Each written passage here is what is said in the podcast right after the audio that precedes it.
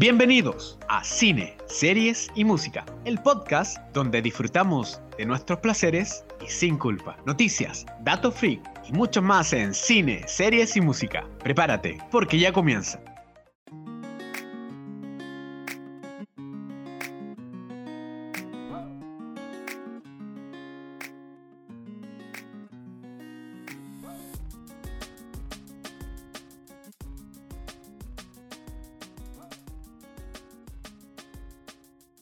Hola amigos, ¿qué tal? Bienvenidos a una nueva edición, eh, nueva temporada además, ojo, nueva temporada 2022 de Cine, Series y Música, su podcast favorito. Hemos vuelto después de un descansito que nos tomamos que no lo merecíamos. Nos, nos merecíamos un descanso así. Estuvimos todo el año 2021 con ustedes, hemos vuelto este 2022 con todas las ganas, con todos los temas de conversación pendientes mi nombre, por si se les olvida, Pancho Lobo Cinépata, y me acompaña mi socio en esta aventura, Ulises Black. Ulises, ¿qué tal? ¿Cómo estás, Pancho? Sí, tanto tiempo, ¿eh? Tanto tiempo de no estar aquí conversando de cine, series y música en este podcast, que lo hacemos entretenido. Como tú dijiste, nos tomamos un descanso, el cual nos ayudó, por lo menos, a, revisar películas que teníamos pendientes, alcanzar a ver cine, series y escuchar muy buena música. Así que eh, esta temporada 2022 se viene buena, porque vamos a hablar de cosas que eh, nos quedaron pendientes el año pasado, porque lo alcanzamos a ver ahora. Y eh, no, se vamos a alcanzar. Y demás, se viene muy buena, se viene buena. Y aparte, ojo, ojo ahí. Ojo, pestaña, ceja, estendón, guachalomo, como diría el pajarito tutututu. ya tenemos negociada a Alexa Wolf que está más pendiente y va a estar más eh, constante en nuestro podcast. Ojo ahí. Así es, vamos a tener varios temas que analizar eh, de, muchas cosas que pasaron eh, dos meses, tres meses prácticamente que no tuvimos, que no tuvimos programa. Eh, y, por, en esos tres meses pasaron cosas muy interesantes. Tuvimos series, tuvimos Marvel, tuvimos series Marvel, tuvimos eh, Boba Fett, tuvimos Peacemaker, que también es un tema que vamos a tocar, pero todo esto vamos a ir desglosando se no Batman también, que es algo que en algún minuto vamos a atacar.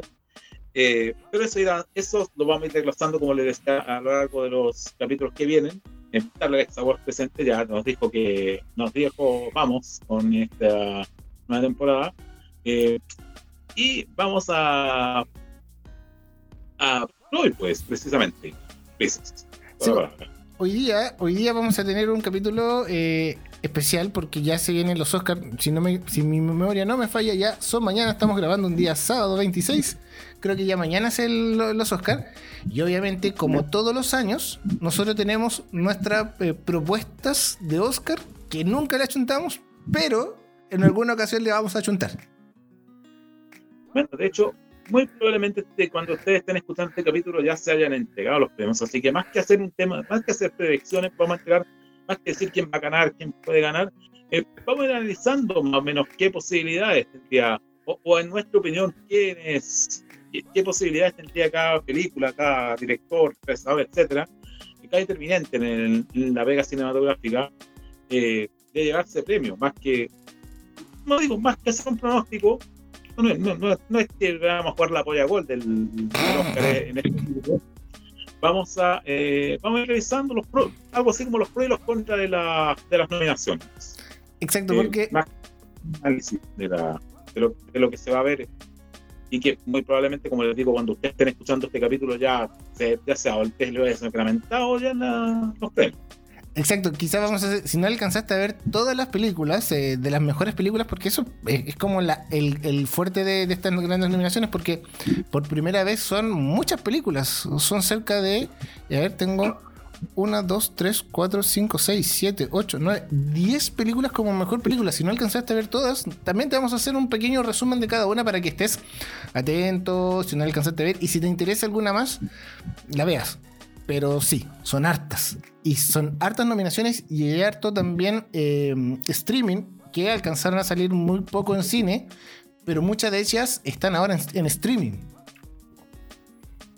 Esto, esto es algo interesante, ¿ah? porque si nos remontamos a lo que era dos años atrás, dos, eh, dos temporadas atrás, eh, la academia también gracias a nominar películas que hayan tenido pasado por, por streaming. Eh, recordemos que estuvo el, el caso de The Irishman, de Scorsese, que fue estrenada en Netflix originalmente, el año 2019. Estuvo nominada al Oscar, pero fue la gran perdedora de ese año, que se fue con las manos vacías, principalmente por lo mismo pasó con Roma en algún minuto, que fue también estrenada por Netflix, de Alfonso Cuarón, que si bien ganó algunos premios secundarios, no se llevó el Oscar a la mejor película por la resistencia, como le decía, de la cadena de nominar películas que no eran tenido pasada por salas. Eh, todos sabemos que eh, la pandemia vino a cambiar mucho el escenario cinematográfico. Tuvimos los cines cerrados por más de un año, un año y medio aproximadamente, eh, y se han tenido que explotar los servicios de streaming como Netflix, como Prime, Disney+, Star Plus, HBO Max, etcétera, bueno, los que ustedes conocen, como fuente de estrenos de, de películas. Hay películas que han estado en simultáneo en cine y en, en streaming. Hay películas que han llegado solamente en streaming en algunas latitudes, como en alguna de las nominadas que por lo menos para este lado del mundo solamente es posible ver en, plataformas. Eh, cambió la cambió la, la, la, mentalidad de la academia respecto a estas a estos servicios porque la industria tuvo que seguir funcionando en el periodo de, de cuarentena. Eh, vamos a ir de a poco analizando cómo, cómo ha cambiado, la, en cierta forma ha cambiado la manera de ver los estrenos para, para la academia. y eh, eso le ha permitido también nominar películas que de otra manera no habría nominado, no habría pescado para mejor película.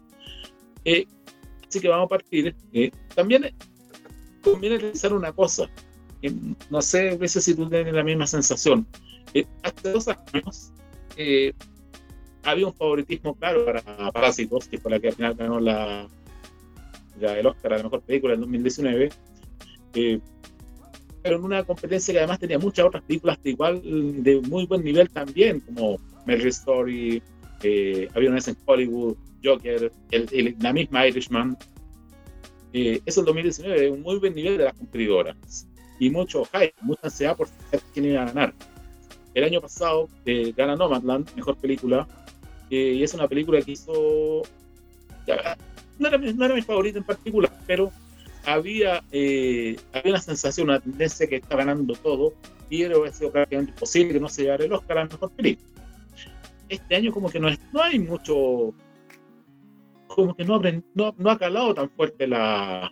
Quizás por la falta de estreno en cine también, como que no hay una, una claridad respecto de quién podría ir irse con la, el Oscar la mejor película. No, hace no está la sensación de, de que había, por ejemplo, hace dos años, que cada película tenía su fanaticada que estaba haciéndole barra. No, veo esa sensación este año. Sí, me pasa lo mismo, pero también eh, eh, es, que eso también se viene viendo en los premios anteriores en los, eh, los premios de los, eh, de los eh, ¿cómo se llama? De los actores y, así sucesivamente. Como que se repartió los premios en, en todas las categorías, en todas las películas.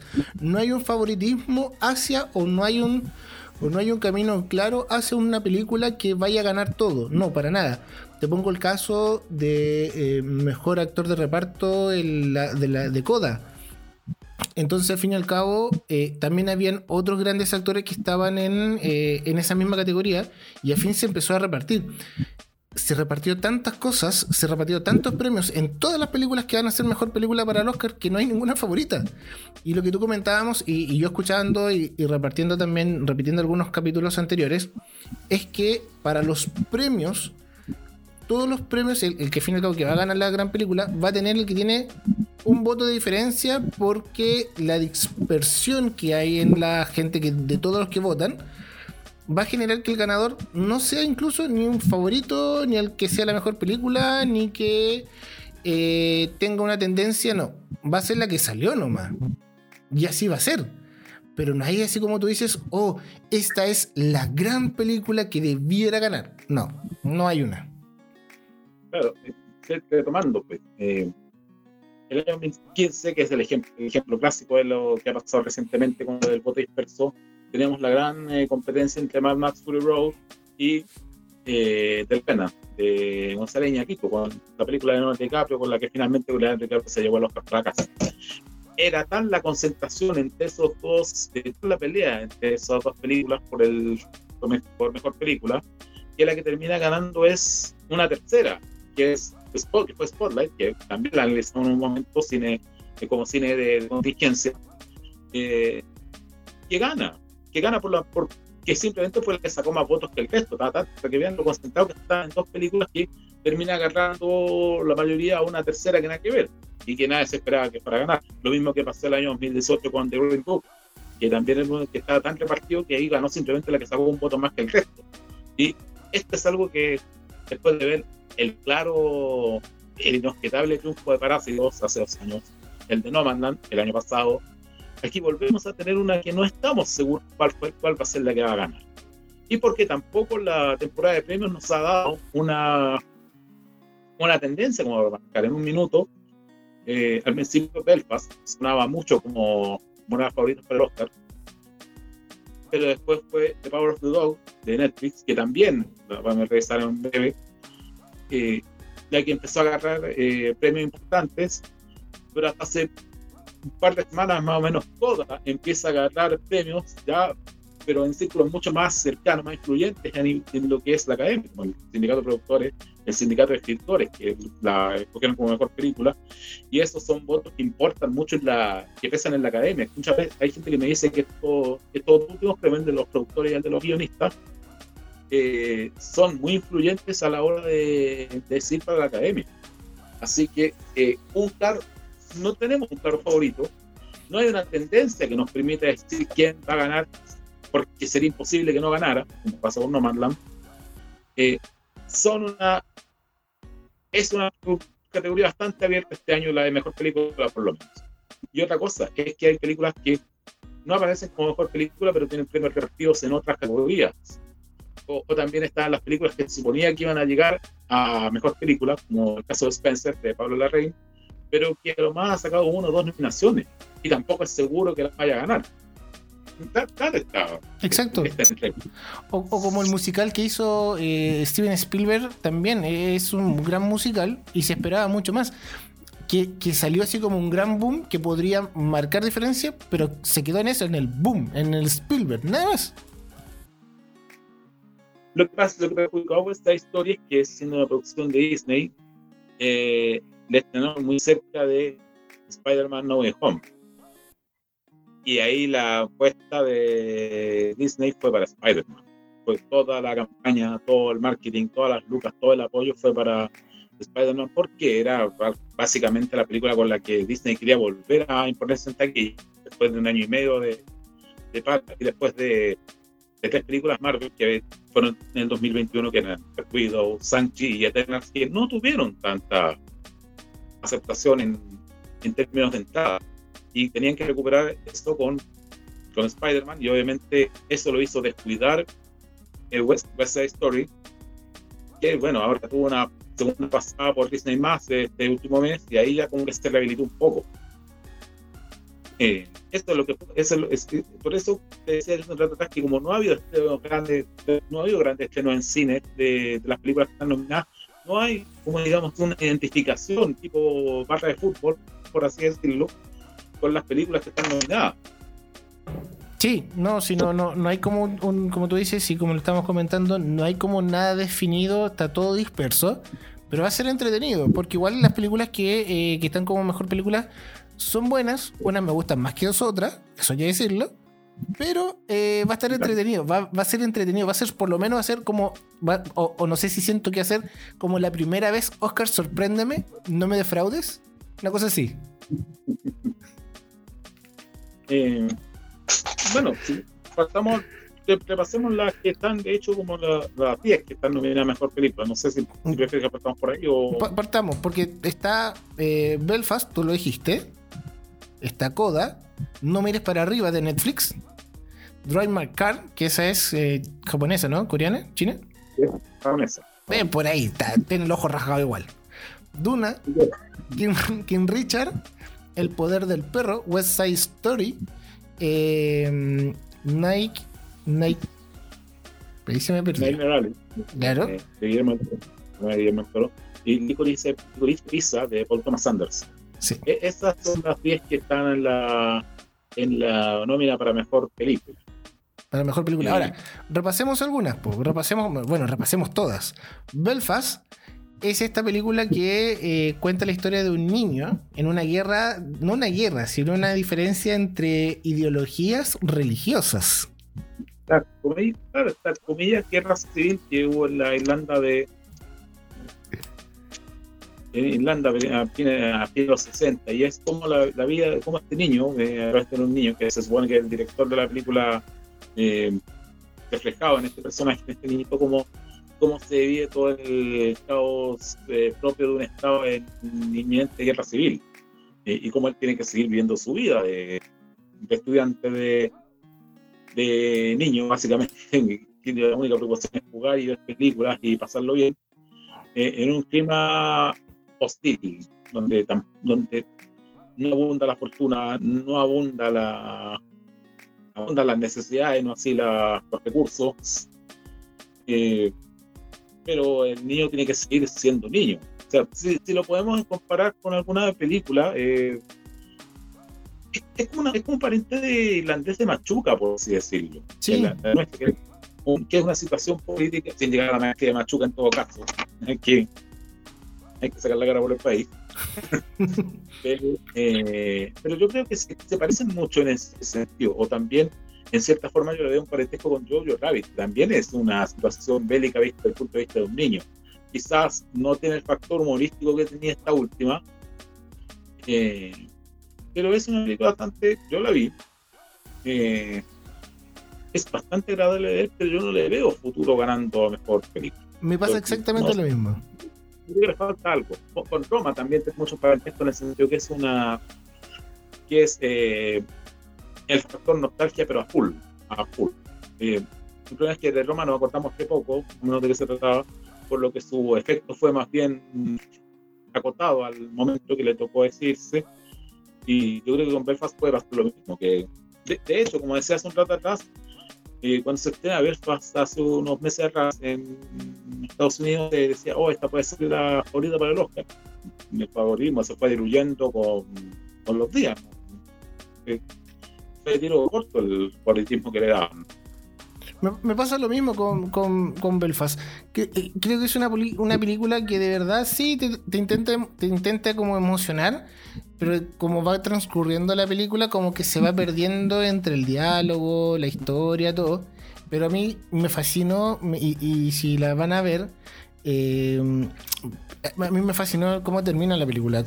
Porque la frase final del padre que le entrega la enseñanza al hijo, eso, eso yo creo que es lo, lo importante de la película.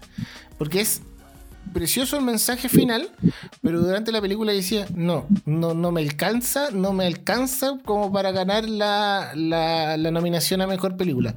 Quizás ya, ok, queda como nominado, pero no para ganarla.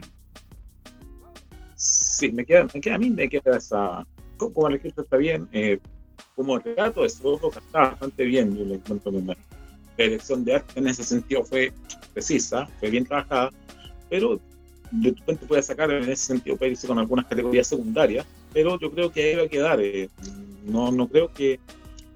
tam- También veo a Kenneth Branagh, el director, como mejor director, pero no, no creo que, que haga mucho ruido en estas dos categorías. la verdad.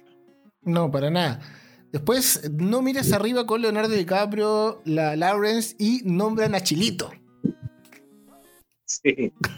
Eh, men- no, menciona en el sentido de que vamos a ser destruidos. No, no, sé, si, no sé si darle la gracia bueno, o mandarlo a. Pero esta es una película cómica, al fin y al- Intentaron hacerla cómica, pero no, no sé. Yo la vi, en- la vi, pero no me llamó mucho la atención tampoco. No tampoco me causó gracia. Pero Leonardo DiCaprio, Leonardo DiCaprio. No, Es una película que. No, y, la, y la verdad es una película que ha generado bastante hate, ¿ah? ha recibido bastante odio eh, en general. Eh, no solamente en Chile porque nos quieren, porque nos quieren destruir, que podría hacerlo obvio, pero no sé, eh, a, a nivel. Esta es una película que, que genera. de Estas películas que por igual eh, genera amor y odio. Eh, entonces, o será porque se parece mucho a lo que nos ha tocado vivir como, como enseñanza el COVID que esta es básicamente cómo se enfrenta, las distintas maneras de enfrentar una crisis, una catástrofe inminente, eh, sobre todo estos países que nos tocó, que ser honesto, que el poder político como que no estaba viendo lo realmente importante, urgente de la, de la situación. Bueno, nos pasó a nosotros, pasó en Brasil, pasó en Estados Unidos, y por ahí un poco la, en este, en este caso con la inminente caída de un asteroide que nos va a destruir y va a pasar con todos nosotros, pero que es una preocupación mundial a nivel científicos, pero a nivel político, que son los que tienen la sartén por el mango, al fin y al cabo, como que les da lo mismo, porque nada, ya, eh, bueno, ya, eh, ya, no, sigan investigando, total, falta todavía para que caiga acá el, mientras nos, nos seguimos borrando y, y, ejerciendo el poder que somos los más bacanes, cosas eh, es, como, es no saber lo que es urgente, no saber lo que es lo importante acá. Eh, yo creo que por eso hay tanta maravilla en esta película, porque uno va a mostrar un poquito lo, lo, lo, miserable, lo miserable que puede ser humano en una situación de crisis. Yo creo que por eso va la, la, molestia que genera esta película. Por lo mismo, tampoco creo que. Voy, a ser franco, yo la vi, lo pasé bien, me reí harto viéndola, eh, pese a que es un humor negrísimo el que tiene, pero tampoco, y sobre todo por el contenido político que tiene, tampoco creo que le vayan a. Es que, mira, es que es claro con lo que pasa con las películas con temática política. Cuando es una. Cuando es un discurso pro integración o pro o contra el racismo o contra la discriminación, etcétera, como pasó, pasó en su momento con dos años de esclavitud, la academia la adora y la edición por película quizá no lo sea tanto. Ahora, cuando es un cine político más de crítica, más de burla, como el de esta película, no va a pasar. Yo estoy por hecho con esta, no. Puede que tengamos el gran perdedor de la noche. no, sí, yo, digo, yo la vi en un momento como que me, me aburrió, no. Y después, después le tomé el gustito cuando le la vuelven de loca a Lawrence, me encantó, debo decirlo. Pero ya después ya, ya, ya me perdí el ritmo de la película y me, me, me, fui, me, borré. ¿ah? Hice un grupo aparte. Tenía, tenía mis enanitos corriendo en círculo al medio. Pero no. Pero por lo mismo, por lo mismo mejor película y mejor guion original, pero yo creo que tampoco tiene más. Con decirte que a Meryl Streep y no está nominada a Meryl Streep. Para que, para que vean lo que la escuela academia está la película. Que a su regalona no la nominaron. King Richard. King Richard, ¿sabes qué? la, vi con Will Smith y, la encontré. Me gustó, me gustó mucho. Me, pegué viéndola. Me, me, llamó mucho la atención en el formato del personaje más que la actuación. Porque no, ni, ni, se me ocurrió en la cabeza que el padre de Serena Williams o de la Venus era tan estricto. Porque, bueno, después Serena y Williams ya han tenido su, su encontrones, su, su personaje ahí y todo. Pero que fuera tan preocupado por sus hijas me llamó mucho la atención. Sí, es una biopic de un personaje secundario de las vidas de las mujeres, de, la, de las chiquillas. Perfecto. Pero está muy bien graficada la, forma y el personaje. Me, gustó más, más saber cómo era la historia que la misma actuación de Will Smith, que está nominado a Mejor Actor y que posiblemente se lo gane. Pero la historia está muy bien contada. Eh, así es. Bueno, para los que no lo han visto a esta altura, está en HBO si acaso, esta es la historia de las, de las mejores tenistas de lo que va del siglo, que son las hermanas Venus y Serena Williams. Eh, vista a través del ojo de su, de su padre, que es Richard Williams, que es este señor que y supo desde siempre el potencial que tenían sus hijas en el tenis y siempre la luchó por sacarlas adelante, costara lo que costara. Eh, los que ven la serie, para que se hagan una idea, piensen en el papá de Michael Jackson, piensen en el papá de Macaulay Culkin. Los que vieron Luis Miguel saben cómo es Luisito Rey. Bueno, King Richard, el personaje de Will Smith, es todo lo que no son ninguno de los otros tres tipos que mencionamos. Sí. Todo lo contrario, este es un padre que sí que sabe diferentes chicas. y que está dispuesto a apostar por ella, aunque no tenga donde caerse muerto, está dispuesto a jugársela. Claro, puede ser medio estricto, medio obsesivo incluso en algunos momentos, pero es un padre que quiere sacar lo mejor del, del talento de sus hijas, el bienestar de ellas, no para forrarse él, como el caso de los otros compadres que mencioné recién. Y ciertamente, eh, Will Smith, el que lleva las palmas, eh, está nominado a mejor actor y es muy posible, por lo que ha sido la temporada de premios, que sea él el que, que se vaya con el Oscar, que, lo, que se lo han negado un par de veces antes. Eh, por aquí no lo veo ganando mejor película, pero yo creo que Will Smith se va con el Oscar para la casa. Sí, como mejor actor. Porque es, la película pasa por él y él se le echa al hombre y la saca adelante. Es que por eso te digo, es una, una, película que te engancha por la historia y por el personaje. y a decir, más que incluso que por Will Smith.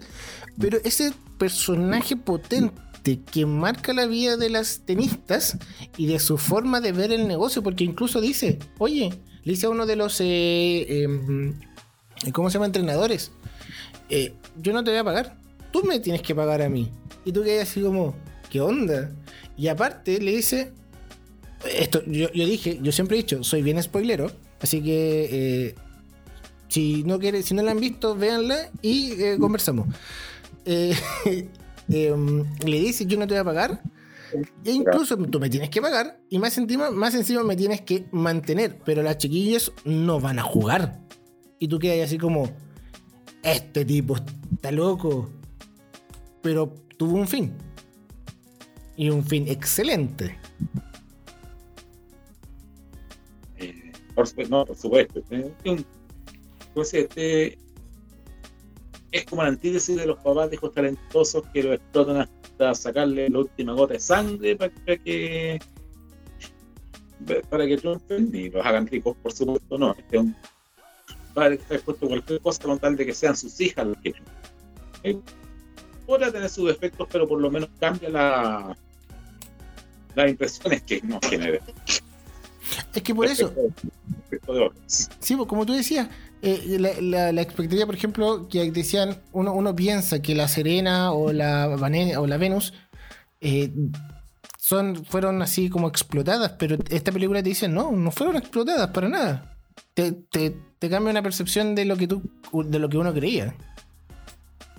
Por lo menos yo la pensé así en algún momento. Eh, no, ya estamos, de acuerdo. Estamos de acuerdo en ese punto. Pero bueno.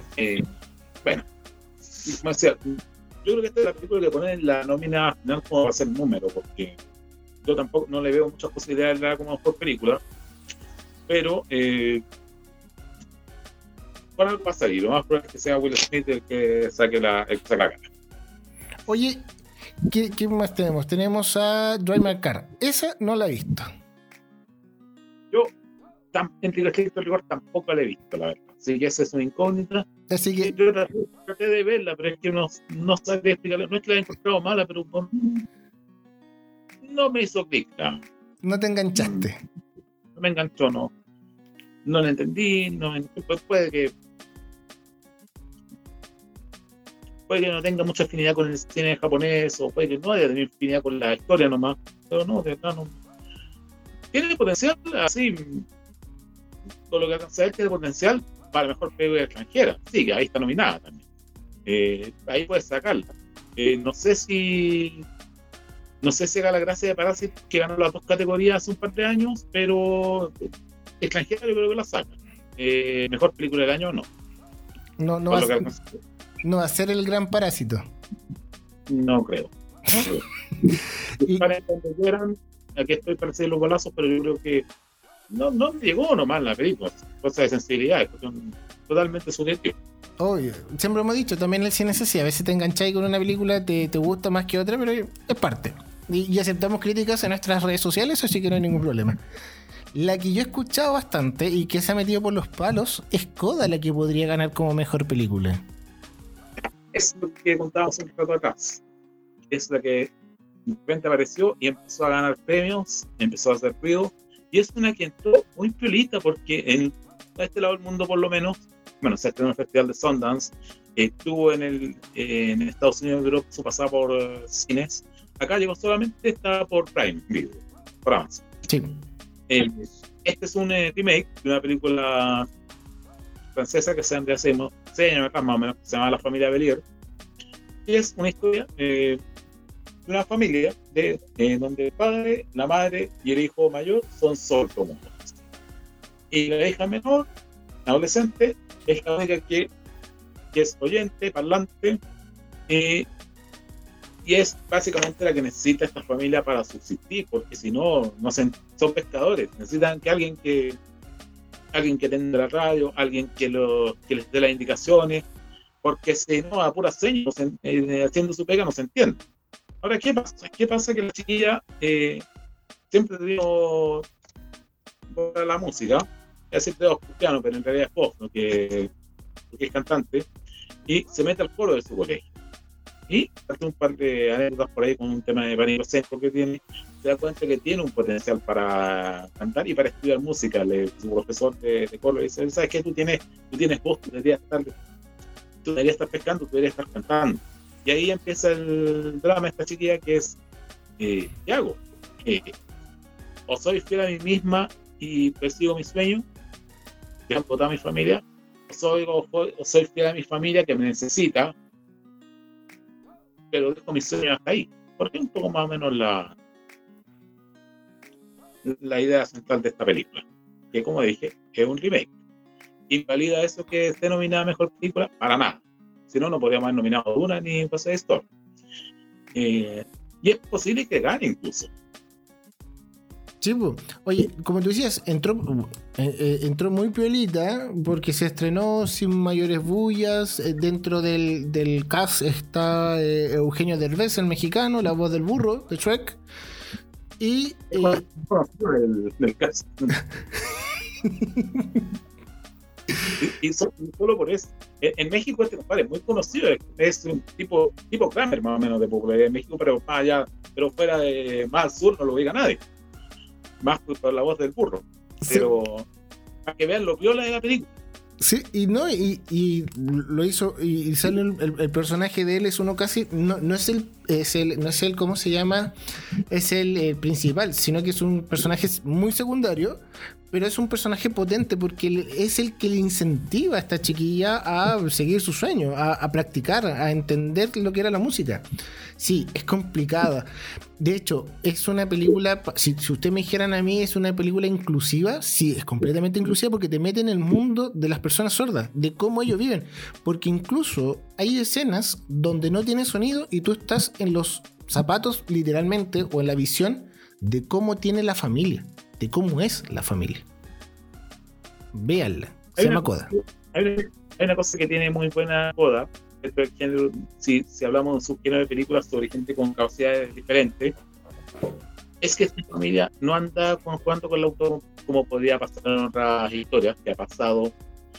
No es, un, no es el tema de la superación, no es el tema de, de, inspirar compasión o autocompasión por los, por los protagonistas eh, no andan diciendo, ay, los pobrecitos que son sordos, mira, pero mira cómo salen. No, ellos toman su soltera, su defecto, su, discapacidad, que no sé que, sé que no es la palabra correcta, pero la que se me viene a la mente ahora, eh, lo miran como un hecho de la causa, con algo con lo que nacieron y con lo que tienen que vivir. O sea, ya, ok. Pero tenemos que, tenemos que seguir viviendo aunque no digamos ni podamos decir una palabra, tenemos que seguir viviendo, tenemos que seguir trabajando, tenemos que seguir adelante con nuestro negocio, con nuestra vida. Eh, y vemos una familia que dentro de todas las, limitaciones que tiene, lucha por, salir, lucha por salir adelante, bien o mal, pero lo está haciendo. Eh, eh, no andan pidiendo, no andan mendigando ayuda, por así decirlo. Suena feo, pero es, lo sé, pero es, es la sensación que me deja esta historia, que que rompe con la historia clásica de la capacidad diferente.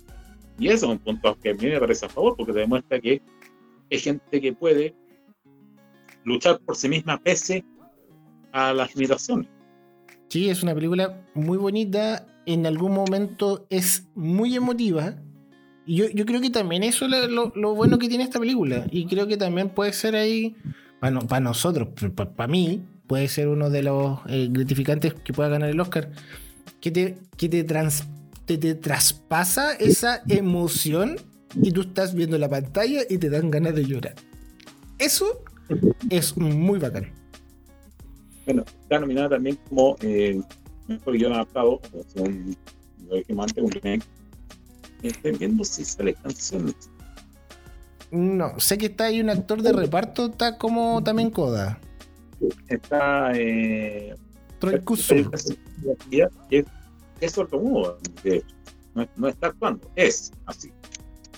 Eh, Así que él está como. Y mejor guion adaptado, como dijiste tú.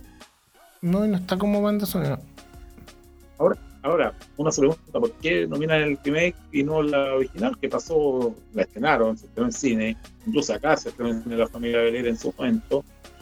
¿Por qué no la nominaron en esta ocasión a nada? O creo que estuvo nominada a mejor película extranjera, pero ¿por qué no la pescaron? Bueno, si algo me enseñó Parásito es que los gringos no ven cine sin título. Exacto. Bueno, eh, bueno, nominaron todas, pues, y de, y de repente la que hace la, la gracia. Puede ser. Eh, De hecho, es como la que en esta dentro de dispersión de votos está uno de los que podrían estar punteando. Eh, Licorice Pizza. ¿Sabes qué me pasa con esta película? ¿Sí? La vi. Me gustó. Pero También me tampoco así- pero también me pasa así como que ah, no es la gran película. El- el- este romance entre el cabro chico de 15 con la con la mujer mayor de edad y que después ya son, son eh, socios de negocios de acá, no, no sé cómo que va bacán buena onda este, este esta mm, película de romance comedia así como juvenil ah bacán buena onda pero para mejor película sí dije nah Yo creo que puede, yo creo que puede eh, la yo la vi, a mí me gustó harto. eh, en general me gusta, me pasa algo con el director, con Paul Thomas Anderson, que es un director que a mí me gusta mucho. Pero no soy de andar persiguiendo las películas de él, salvo algunas en, en formato físico. Este es como el término medio que, que me, que, que me gusta, pero. Y, y tengo Magnolia, tengo Petróleo Sangriento, que son películas muy buenas también de él. Eh, pero por alguna, eh, yo engancho sus películas, eh, como digo, no soy de andarlas coleccionando ni nada, pero, pero engancho, me gustan las películas que hace. Y esta por alguna razón yo tenía, muy, tenía pintada que me iba a gustar. Eh, claro, este es el tema de este romance entre la, la chiquilla que ya va a la universidad y este chiquillo que recién va al colegio, pero que tiene muchas ideas, muy prendido el tiene ideas de negocio, eh, muy tentador con las personas, tiene bastante idea con la gente. Y, y la tensión que hay entre ellos dos, que, que siempre está presente en la película. A mí me gustó harto, yo la tengo entre las que. Yo, yo la tengo en mi top 3 de las que están nominadas. No, no sé si, si lo hubiera puesto entre la mejor, de, la mejor del año. Eh, si el año, de, el año cinematográfico terminara el 31 de diciembre, no sé, y esto se hubiera enterado antes, lo hubiera visto antes del 31 de diciembre del 2021. No sé si lo hubiera metido en el ranking. eh, yo creo que sí, pero no en un lugar alto. Eh, de repente, si gana, yo voy a decir bien, me parece bien. No, no me voy a quejar. Eh, pero dentro de ese top 3 de películas que me gustaría que ganara, es la 3. es la 3 mira no no, digo yo la vi no sé no sé no, no me lleno así como wow es bonito como cómo se llama es cómo sale como eh, no, no, no me acuerdo, no me acuerdo el término que estaba como lo había encontrado, como comedia juvenil, una cosa así, romance, no, pero, no, bueno. pero así, Coming of Age se llaman las películas originales. Coming of Age, las películas que son de, de adolescentes en desarrollo, de- independientes, son dramas, comedias, así se llama el y en- Así la se aparece en varias partes. ¿No? me, me gustan ese tipo, pero no sé, me gust, yo no digo que no, me gustó, pero no sé, así como que después me fue matando la, la, la ilusión de la película, ¿cachai? Pero bien, no, nada, como digo, no sé si ganaría, no, no sé si era está como para, para ganar, pero está ahí, está nominada. Si tú me dices escoger entre, entre Coda y esta, me quedo con Coda. Ya. Así. Dunas, lo conversamos también en un, en un capítulo del podcast. Le hicimos un capítulo especial de podcast a Dunas en sus dos versiones. Es muy buena película, pero tampoco creo que gane. No, porque la academia sigue teniendo distancia a las películas fantásticas. Por mucho que sea una ciencia, una sci-fi más inteligente que otra, más, eh, más adulta que otras. Eh, lo, lo conversaba en su oportunidad, Duna es una película que ha inspirado otros relatos, eh, pero no es una cinta tan familiar o tan infantil, si se quiere poner como sería Star Wars. No es tan tan de historia de caballero, de capa de espada, eh, contrario al blaster como es Star Wars, que es una historia un poco más adulta en sus temáticas, en su contenido, mucho más fuerte, pero un contenido político enorme, que no hay que desconsiderar. Eh, ciertamente yo la yo en mi lista la puse como la película que más me gustó en 2021 por muchas razones. Las pueden escuchar en el capítulo de rigor. Eh, si no la han visto, en HBO Max para que la pueda ver. Eh, pero a mí yo creo que no va a ganar por eso, porque, bueno, si no, si, si, fuera, si la Academia tuviera más fe, habría nominado a Denis mejor director, y no está nominado. Exacto, pero sí tiene mejor eh, vestuario y también tiene mejor eh, efectos visuales. Duna es la película que te, van a, te va a sacar la mayoría de premios técnicos. Efectos, vestuario, quizás no sé, pero efectos, sonido, edición, montaje, yo creo que por ahí va a andar la, la mano con Duna. Sí, está como... Pero no, pero no va a sacarla de mejor me, da lata, pero me, me, duele porque es, es la que decía recién mi top 3, y el top 1 lo tengo eh, de los que que ganar. Pero yo sé que no va a pasar, porque conozco, porque lamentablemente conozco a la academia y sé que este es un cine que sigue mirando de Oye, y el poder del perro, que también es de Netflix, o se estrenó por Netflix, no sé si estuvo en cine, desconozco que también es una muy buena película. El tema de la historia de este vaquero. ¿ah? Y es que buenísima también la historia. Es muy, muy bacán, está muy bien desarrollado. Sí, se ven así como que estuviera desarrollado como por partes, pero está genial. Las actuaciones son maravillosas. A mí, yo lo vi, me gustó. Y dije, no, si esta la al Oscar, esta es muy probablemente la que va cuando la, la porque tiene muchos factores que, son del gusto de la, de la. Partamos que es una directora que no viene del mainstream como el campeón. Eh, partamos, por el, partamos por el tipo de historia también. Esta historia de época. Además, eh, historia con conflictos familiares también Ahí tenemos otro factor y conflictos personales también del mismo protagonista que es eh, Benedict Cumberbatch es este para ponerlo en contexto estaba en, en los últimos años del siglo XIX en el oeste estadounidense tengo dos hermanos que son, que son dueños de la hacienda. Uno es el, uno es el que, hace la especie de capataz de, este fondo que es eh, Benedict Cumberbatch. Un tipo duro mal educado bruto que hace muy bien la pega, muy bueno para elegir la pega, era un bruto, un troglodita prácticamente.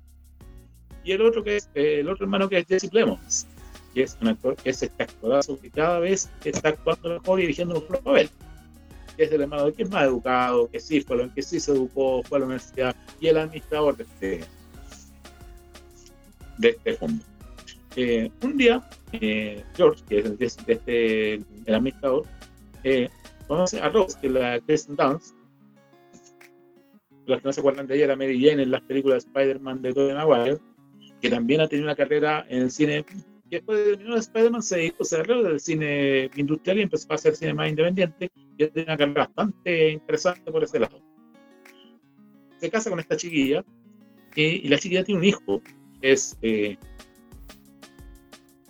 que es un poquito amanerado para lo que es la cultura un clarito con la cultura estadounidense de esta época. Y obviamente objeto de burla, de humillaciones, de malos tratos por esto. Pero algo empieza a pasarle a Benedict Cumberbatch, que es que más le hace bullying, algo empieza a conectar con este chiquillo. Y aquí empieza, y ahí es donde el tipo empieza a ver su aspecto de, de sí mismo, de su, propia, de su propia creencia y sus propias inclinaciones también sea, como que, algo le despierta al, al protagonista. Pero por eso te digo, es muy buena película, la historia está muy bien desarrollada, ¿cachai? Que podría ganar. Pero también, como, como lo digo, o sea, también en un cierto punto también se fue diluyendo y Koda se fue metiendo por los palos, fue ganando algunos premios externos a, a- a- antes de llegar a, a- a los Oscars. Y esta película se fue quedando atrás, bajo ningún concepto, no fue ganando ninguna cosas. Pero es una muy buena película y es, si tú también me preguntas a mí, entre Coda y el poder del perro, me quedo con el poder del perro. Sí, yo sigo creyendo que. Yo sigo dando. Yo, sí, de conocer que Koda. Me, a mí, por lo menos, me gustó más que Koda, que el poder del perro. Pero eh, veo más posibilidades de ganar al poder del perro que a Koda. Y porque además, si le pasamos las categorías principales, en Campion, nominada como mejor directora. Benedict Cumberbatch, mejor actor principal. Jesse Plemons, mejor actor de reparto. Cody Smith McPhee, también de la, de- del pueblo del perro, mejor actor de reparto. Chris, y eh, aquí a Kristen Dunst, mejor actriz de reparto. Tiene, tiene, tiro 1, 2, 3, 4, 5 nominaciones para, la, para esta película. Tiene 12 Son- nominaciones. 12 nominaciones. 12 nominaciones. 12 Sí, y Dunas tiene 10. Perdón. Una, ya. Bueno, si las gana todas, cosa que no creo, eh, superaría el récord histórico que son 11 premios. Que es con cartón completo, que es el que tiene Ben Hur, Titanic y El Retorno del Rey. Que son las que, han, las que se han ido con nominadas 11 y ganaron 11 premios. Eh, si las gana todas, paso el récord. Pero no, no creo que gane todas. Pero sí, 12, 12 igual buenas nominaciones. Ahora, recordemos que Netflix en los, en los Oscars pasados había presentado muy bien buenas películas. Tú lo, comentaste muy bien. Irishman, que también venía con muy, mucha cantidad de nominaciones y no se llevó, habrá llevado dos, tres, que fue la- el gran perdedor. Y volvemos a lo mismo. El poder del perro. Bueno, Tiene 12 Mank también fue de Netflix. Mank, el año pasado también fue Netflix. También era con más de con 10 más o menos. Y de haber sacado dos. Si es que- Entonces, no sé qué tiene, eh, y lo hemos dicho, y es lo raro que tiene, la academia contra Netflix, pero eh, es como. Va va con 12. ¿De cuánto eso va a ganar? No sabemos. Puede ser, puede ser la gran ganadora o la gran perdedora. ¿Qué más se tiran para allá? Según los últimos acontecimientos que han ocurrido en este. eh, en los premios Oscar. La ventaja que tiene el poder del perro es que esta es una película hecha a la medida de lo que le gusta a la academia. Y creo que por este lado es la buena. Vamos a ver. no sé. Nos va quedando la categoría de mejor película, nos está quedando eh, Nightmare Alley, la nueva de Guillermo del Toro. Buena película también, que donde trabaja este chico que estuvo con Lady Gaga, Bradley Cooper. Bradley Cooper y eh, William Defoe. Me encanta William Defoe cómo trabaja. actorazo, weón, porque simplemente es, es uno de los grandes actores que, que hemos visto en la actualidad, haciendo un papel secundario, pero poderosísimo.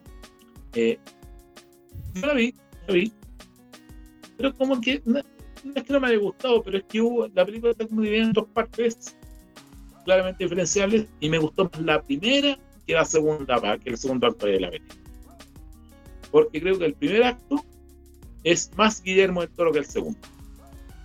Solo- eso. Ya, Parece que no le encontré mal, para nada. eh, lo, lo entiendo, es como. Porque. eh, entiendo por la separación cuando pasan los años, cuando él se ya, eh, Bradley Cooper se va del circo, por decirlo así. Y ahí tú me dices que es la segunda parte donde Benicio del Toro no desaparece, ¿una cosa así? Claro.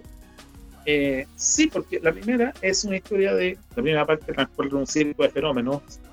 eh, de una feria de fenómenos de los años Prado.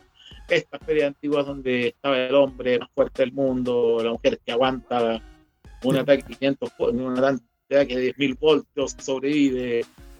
Ese tipo de cosas.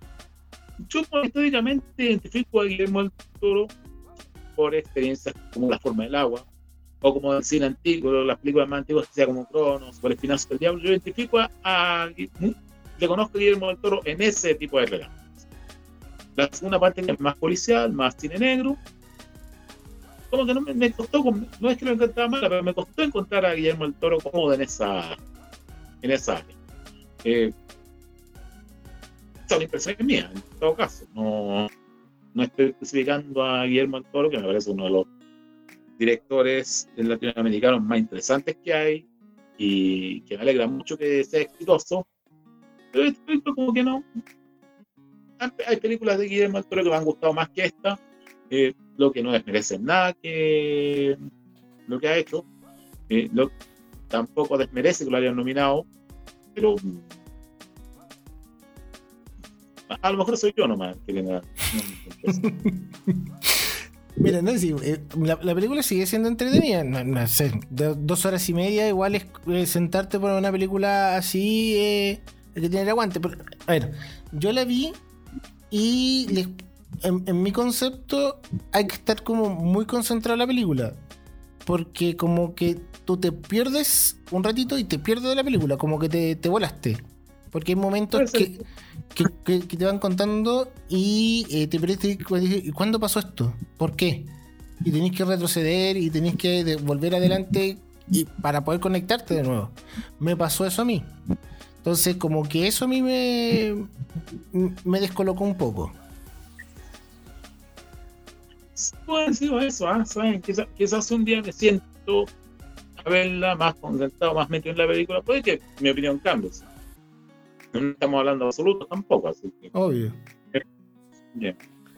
Y llegamos a, eh, que comentábamos al principio también, a West Side Story, Alias Amor Sin Barreras, este, versión en 2021 de la, del musical de 1961, dirigido por Steven Spielberg, que, como decíamos, pagó el precio de estar antes de, estar en la misma época que Spider-Man, pero que se reivindicó un poco ahora que estrenaron por Disney más. Que ahora como que la gente le ha prestado más atención a Amor sin Barreras. A mí, a mí, la, la, escena principal me encanta. De verdad, como inicia la película cuando van así el, em, a atacar a los eh, panameños, a los latinos, por decirlo así. Eh, los Jets que son los americanos y los eh, Sharks que son los puertorriqueños. Claro, sé que la escena principal con todo el sonido es maravilloso. maravilloso, me encanta. Yo siempre he dicho, me encantan los musicales.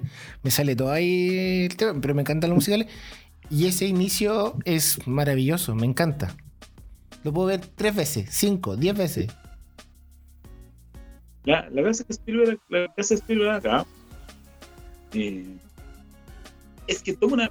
Spielberg no es muy aficionado a los remakes no había hecho musicales y su experiencia en la comedia ha sido fracasada hasta ahora. Los, los pocos fracasos que tiene Spielberg son precisamente en el cine más que comedia.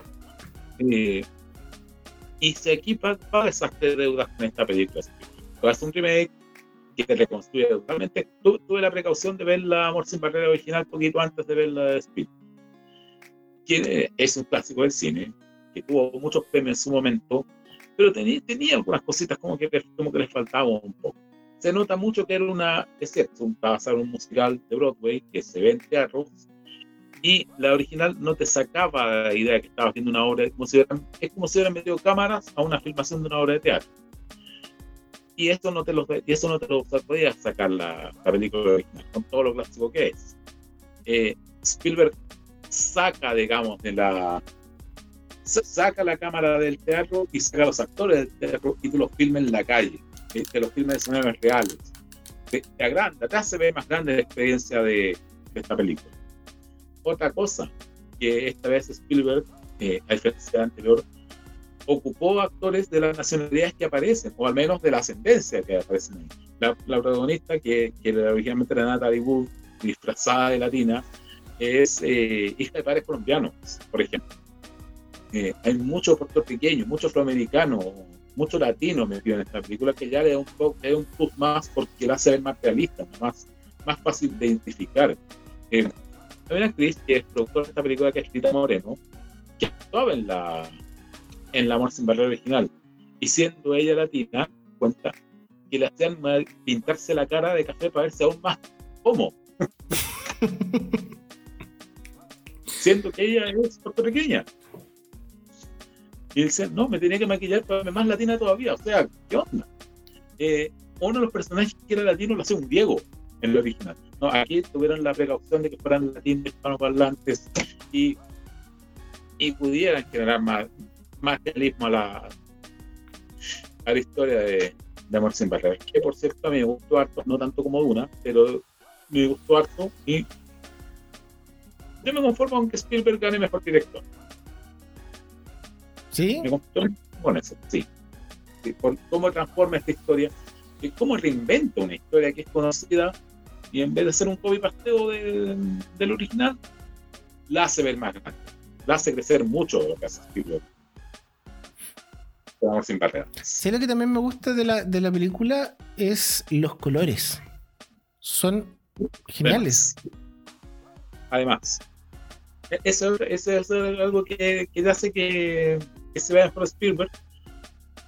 Porque, como te decía, la otra, eh, la original, no se te quita la idea que estás viendo una obra de teatro. Aquí estás viendo una película, estás viendo cine, estás viendo muchos colores, muchos escenarios. Sa- te saca, como te digo, te saca la obra del teatro y te la pone en la calle. Con todo lo que se implica. Sí, no, me, encanta mucho los colores y la, la tonalidad que toma esta película. De verdad es muy, muy, muy bonita visualmente. Visualmente muy, muy bonita. Pero sí, no, bien.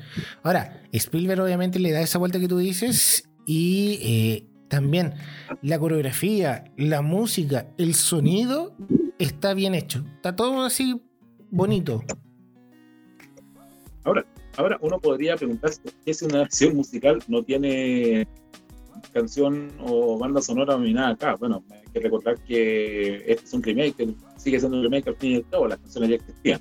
No, no, las, podemos, no las podemos nominar dos veces. Nada más. Ahora, a mí me Pero sor- si tiene una categoría cover, yo creo que sí la ponen. Ahora, esas son las 10 películas de eh, nominadas como mejor película. Pero yo pensé, y ahí lo y ahí te lo pregunto, Tic Tic Tic Tic Boom con Andrew Garfield, que es una de las mejores actuaciones que está nominada como eh, o que está nominado como mejor actor. También pensé que iba a estar nominado como mejor película, porque al fin y al cabo la película también, aunque es una biopic de un actor también que estuvo en teatro, eh, también es muy buena factura. Es una muy buena película que está en Netflix. Yo la. Yo, vi principalmente porque me gusta mucho lo que hace Lin Manuel Miranda, que es el director de esta película y que es compositor de, de bandas sonoras actualmente y de musicales. Eh, hablamos en un capítulo atrás de Hamilton, del musical, eh, que es compuesto por él y es uno de los grandes musicales que ha tenido la última década eh, en teatro. Eh, bueno, Tic Boom yo la vi por Andrew Garfield y a mí también me gustó mucho y también me extraño no verla nominada acá de... A ver, está Garfield nominado por, como actor. La tiene difícil porque justo le toca con, con Will Smith. Eh, me extraña no verla en más categorías tampoco. Hay alguna técnica, alguna secundaria, pero no... Lo que es una pena es, es que pasa siempre, siempre, si nos podemos revisar las otras categorías, nos podemos encontrar con películas que no, no están para mejor película, pero como que las quisieron eh, nominar por, por compromiso, básicamente, eh, no, eh, en el resto categorías. Bueno, por, meri- por méritos también, sí, pero hay muchas que, no sé, mm, los estudios hacen lobby para ponerle a alguna película nominada a algo. Eh, No es el caso de Boom, que es una gran película que uno, yo de verdad le echo de menos en la nómina de la categoría principal. Sí, por eso, por eso te comentaba, porque uno, uno le echa menos porque al fin y al cabo es una muy buena película y es entretenida también. Y como te dije, ahora, fanáticos de Andrew Garfield que lo vieron por Spider-Man, no me odien, por favor. Pero es, aparte de eso, es una, una muy buena actuación de Andrew Garfield. Y eh, en Spider-Man, la última película de Spider-Man, podemos verlo llorar. Se lo aguantaron, se lo aguantaron, ahora lo vieron llorar. Así que tranquilo, llora el hombre.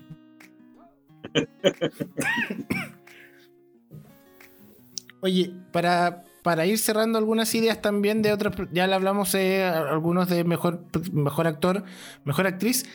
Y, eh, y fuimos pimponeando también otras, eh, otras eh, categorías. Pero hay una categoría que está eh, como mejor película de animación.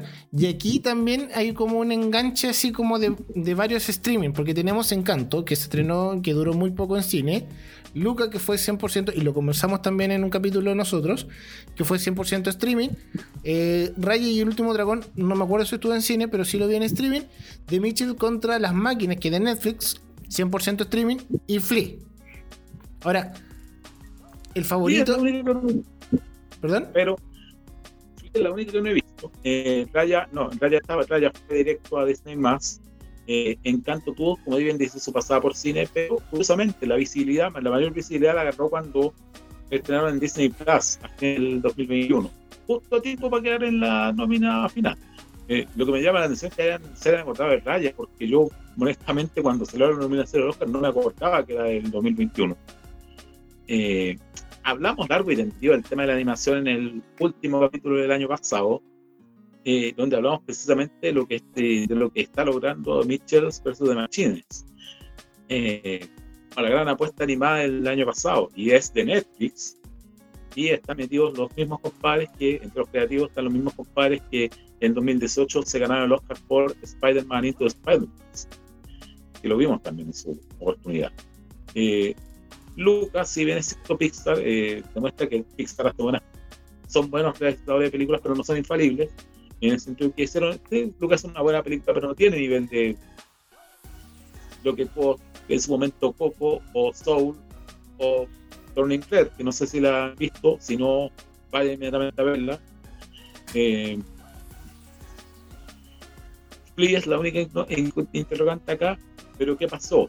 ¿Qué pasó con qué pasó cuando se estrena en canto, Disney echa, echa andar la máquina de, el efecto, eh, la máquina del lobby, la máquina de la de la, la máquina publicitaria y eh, rápidamente se convirtió en un fenómeno en canto. Bueno, prácticamente hemos escuchado, no se habla de Bruno hasta el cansancio. eso es un hecho que no hay a discutir. Eh, así que Encanto sale de la pelea a Mitchell versus Machines eh, encima de la, de la hora. Y si uno empieza a ver cómo han andado la temporada de primos, van 1-1, 1-1, 1-1, 1-1. Entre Mitchell y Encanto. Eh, ventaja para Mitchell es que ganó los premios Annie, que son los Oscars de la animación. Ventaja para Encanto es que ganó los Globos de Oro, por ejemplo. Hubo otros premios que son relativamente relevantes e influyentes dentro de la, de la academia. Y bueno, está el factor lobby que hace Disney ahí, que es una máquina que, que arrasa, con, que, que, arrasa prácticamente con lo que ponen por delante. Esta vez está entretenida la de película de animación.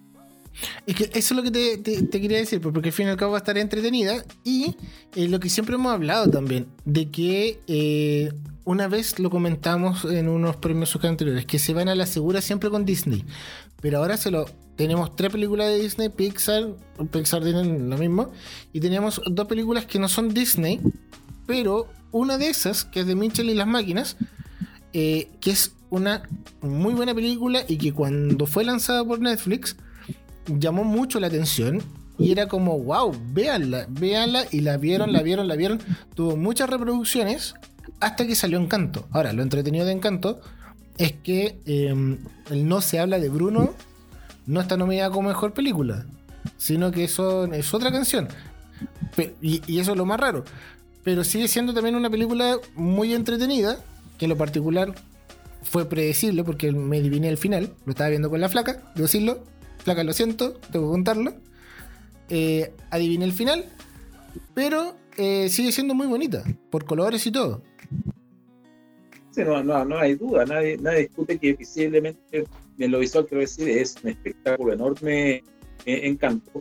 Las canciones son muy contagiosas, eh, claro que deben estar asesinando en Disney al que dijo que no propusieran, no sea la de Bruno, sino dos turbitas.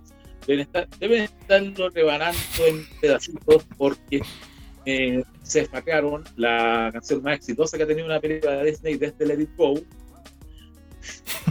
si se habla de Bruno, ganaba. Mejor canción. No lo hicieron.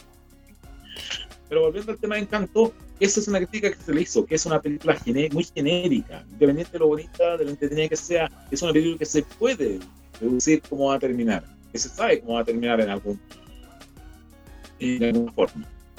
Eh, a diferencia de Mitchell vs. Machines, que es una película que transcurre, eh, que toda la película se desarrolla bien y, y puede que tú intuyas el final, pero es un final que, que de todos modos te va a sorprender, aunque puede que lo, puede que lo hayas suelto ya, puede que el espectador ya sepa cómo va a terminar Mitchell pero es un, es un, es un final que lo va a dejar satisfecho, va a decir incluso, incluso, sí, termina como yo pensaba, pero no de, pero no exactamente de la misma forma. Eh, es un final que va sorprendiendo igual, que va dejando una sensación de wow. Eh, mientras que Encanto, con, toda con todo lo visualmente bonito que sea, que es, no vamos a negar, y lo muy bien que está retratado el, el folclore colombiano en la película, esto es el antiguo colombiano, así que si ellos lo dicen y están de acuerdo, bueno, quién soy yo para, para cuestionarlo, eh, pero se sigue sintiendo como una película que es una historia que nos han contado antes y que por lo tanto podemos adivinar cómo, cómo va a concluir esta historia. Eh, a ver qué es lo que va a ser más fuerte acá, si la, la creatividad y el ingenio de una película o la máquina de campaña de Disney, qué es lo que va a ser más aquí. Ahora, tú decías Red. Ahora, si hubiesen estrenado un Red antes de Encanto, yo te, te lo juro que me hubiese quedado con Red, porque la, la historia es una te, te cuenta lo mismo, pero es una historia que te cuenta lo mismo de otra forma. A ver, me explico. Eh, que te habla de superación, que te habla, y lo, vamos a comentar en específico netamente en otro capítulo, pero para complementar, te habla de superación, te habla de autorrealización, de quererte a ti mismo, lo mismo que te cuenta Pixar y te, te lo cuenta todo, pero te lo cuenta de otra forma y del amor a la familia te lo cuenta de otra forma, que este zorrito rojo y todo lo anda. Pero si hubiese salido Red antes, me la juego por Red.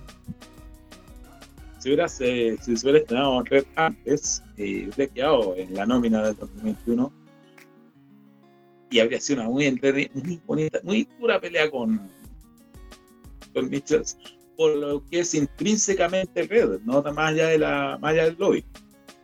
Eh, habría sido interesante esa, esa discusión. Eh, yo creo que en ese caso, si me haces poner Turning Red con Mitchells, yo voy con Turning Red también. Y sí, sí, hubiera, hubiera sido ahí, sí que me habría estado comiendo las. Yo, yo el antebrazo todo. esperando que gane. Eh, estamos a la expectativa entonces con lo que va a pasar en película animada. Estamos a la expectativa también que lo que va a pasar con corto animado, que nuevamente tenemos un, un representante nuestro. Sí, Bestia, que se estrenó en Chile en, gracias a TVN. E, eso, Pancho, y, y, y creo que lo podríamos profundizar quizá en otro capítulo. ¿Por qué estos cortos animados no se, no se ven antes? en la pantalla chilena que teníamos que esperar que sea una nominación a un Oscar para poder verlo, porque pasó lo mismo eh, con eh, La vida del oso, cuando ganó mejor película, mejor, también mejor corto. Sí. Tuvimos que esperar la nominación, que ganara incluso el Oscar, para poder verlo en pantalla abierta. Aquí, bueno, aquí Historia nosotros tuvo una. Cuando se, se salió la nominación para ver Story, en ese momento, eh, ahí los que atinaron fueron los representantes de Disney que compraron la película y la pusieron junto con Zootopia en cines. Así eso le dio una visibilidad enorme a, a y una, y una identificación mucho más allá de la de mera nacionalidad. ¿Por qué? Porque yo le atribuyo a que dan eh, precisamente buscando visibilidad, parten por todo el por hacer el tour por los festivales de animación, en este caso. Siendo, un, siendo tan chico el mercado chileno en tema de animación, eh, no queda otra que salir a buscar los apoyos y la distribución afuera. Y como los distribuidores, los que ven las películas los festivales, los que las compran, obviamente quieren tenerlas en sus mercados primero. Y yo creo, yo creo que por ahí, para la, más, más por un tema de, no tanto por un tema de ignorancia, porque finalmente igual Bestia tuvo una pasada, eh, no en cine, pero sí estuvo en algunas plataformas. Eh, Vimeo creo que la tuvo un tiempo, estuvo, pero eh, había que comprar la película. Ya, perfecto. pero yo creo que por lo, por lo bajo que es el mercado, el estrecho que es el mercado de la animación en Chile, y porque los medios, por lo que en Chile se hace mucha animación, déjeme, mucha animación, pero es principalmente para mercados extranjeros que, la, que se hace, para canales eh, estadounidenses, eh, franceses, ingleses, españoles que compran, que encargan animación a estudios chilenos que trabajan muy bien. Es un poco como lo que pasa con el cómic, que hay muchos dibujantes de cómic en Chile que trabajan para empresas independientes griegas o europeas. Eh, por, por ahí de repente está hay un dibujante que está trabajando para ese cómic, pero es uno de cada 100. Para editoriales eh, estadounidenses, como dije, independientes, porque aquí el mercado es muy reducido. Un poco, yo le extrapolo eso al tema de la animación, que aquí es un mercado muy reducido, y más mercado para ellos, más fuente de trabajo afuera, haciendo dibujos, haciendo series animadas, haciendo películas animadas, para que se exhiban en, en canales extranjeros, en festivales extranjeros, y cuando las compran los distribuidores, obviamente son ellos los que ponen las condiciones y eh, la idea es pasarlos. Y parece que mm, me parece lógico. Esto no es ningún caso menospreciar al público chileno, sino que simplemente poner la película donde se, es seguro que va a tener una, una exhibición o una visibilidad. Si, si sucede que la nominan a un premio importante como un Oscar, como Bear Story o como Bestia, bueno, bienvenido sea, porque van a poder pasar la película en Chile y va a generar una, una necesidad de verla en el, por el público local, más allá del, más allá del público específico que es el de los animadores o el de los dibujantes. Va a haber una, cuando quise nominar al Oscar, ahí ya saben que ahí vamos a poder tener una, generar un interés para el público que no es del nicho específico y darle una, una pasada mayor. Es cuestión, cuestiones nada más, en ningún caso un desprecio hacia el público local o, o algo así. No, no se piense mal de eso. Ya, perfecto. Oye, posibilidades de ganar de bestia, yo he leído pocos. Muy pocos comentarios de que pueda ganar, porque hay otras que pueda ganar. Pero sí estar, volverte tan nominada una, un corto un cortometraje animado para un Oscar chileno es la raja.